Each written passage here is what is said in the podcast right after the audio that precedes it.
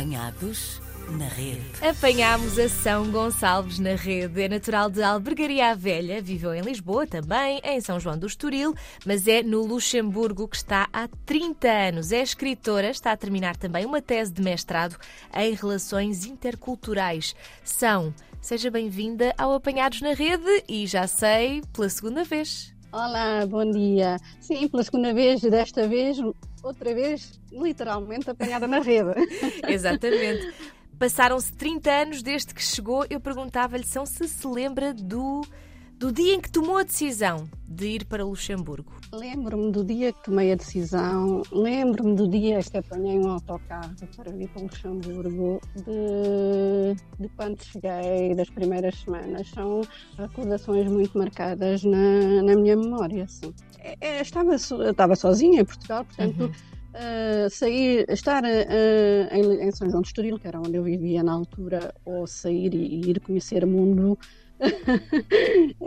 um, portanto, era igual, não, não, não, não havia diferença. Uhum. E quando eu tive, tomei a decisão, uh, eu pus sempre um, esta questão de que é se tiveres de partir, parte portanto, uh, e foi assim. A decisão foi mesmo de partir e, e cheguei aqui, claro. E aqui fiquei.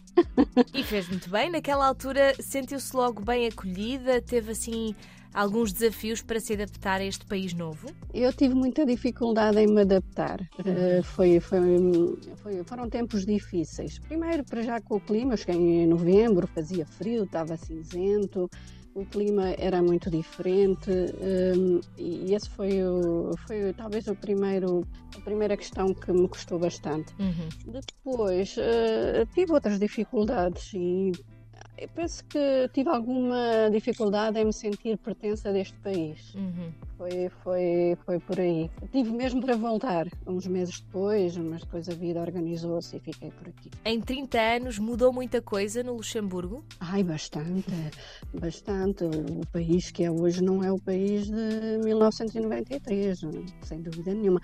E, e melhorou muito a nível cultural. Uh, as, as, propostas culturais eh, no país são muito, muito, muito mais diversificadas e, e, e, e há muito mais propostas culturais. E particularmente na vida da ação, desde que falámos consigo em 2020, nestes últimos três, três anos, o que é que mudou? Concluí uma licenciatura que estava a fazer eh, na altura e que foi muito bom para mim e, e comecei a, então a estudar, a fazer eh, o mestrado em Relações Interculturais e mudei, mudei de emprego, uh, enfim, muita coisa mudou desde, desde essa data, sim.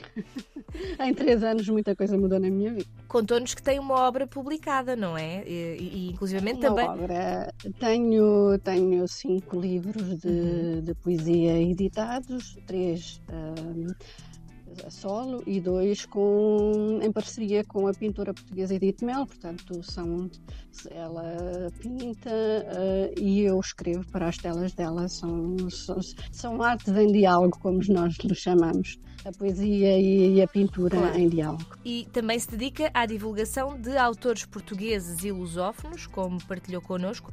Tem muitos colegas autores a, a portugueses a viver aí no Luxemburgo? Uh, sim, conheci ultimamente, porque uhum. Eu colaboro com uh, uma associação, que é a Livraria Pessoa, uhum. que, que, divulga aqui a literatura portuguesa e está nas feiras de, de, de literatura aqui no Luxemburgo, mas também uh, estes dois últimos anos um, coordenei duas antologias para uma editora que está sediada na Alemanha, a Oxalá Editora, que se dedica, se dedica, à divulgação dos autores na, na diáspora, que estão espalhados, autores portugueses que escrevem em português, e tive a oportunidade de conhecer muita gente e de muito boa qualidade uhum. a escrever por esse mundo fora em português.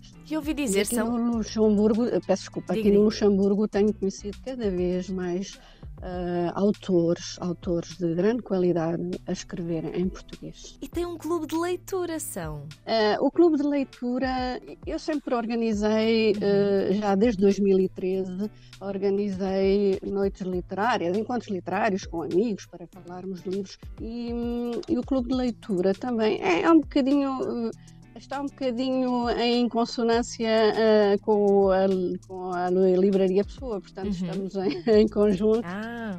E, portanto, eu organizo uh, para, é essencialmente para falarmos dos autores de, uh, portugueses, ou, de, ou lusófonos, vá de língua portuguesa, para incentivar as pessoas a lerem os, os autores portugueses. O clube de leitura é essencialmente para uh, encontros, para falarmos de autores portugueses e da literatura em português. Sei que está a terminar a tese de mestrado, já nos contou que eh, neste, neste tempo que passou também terminou a sua licenciatura.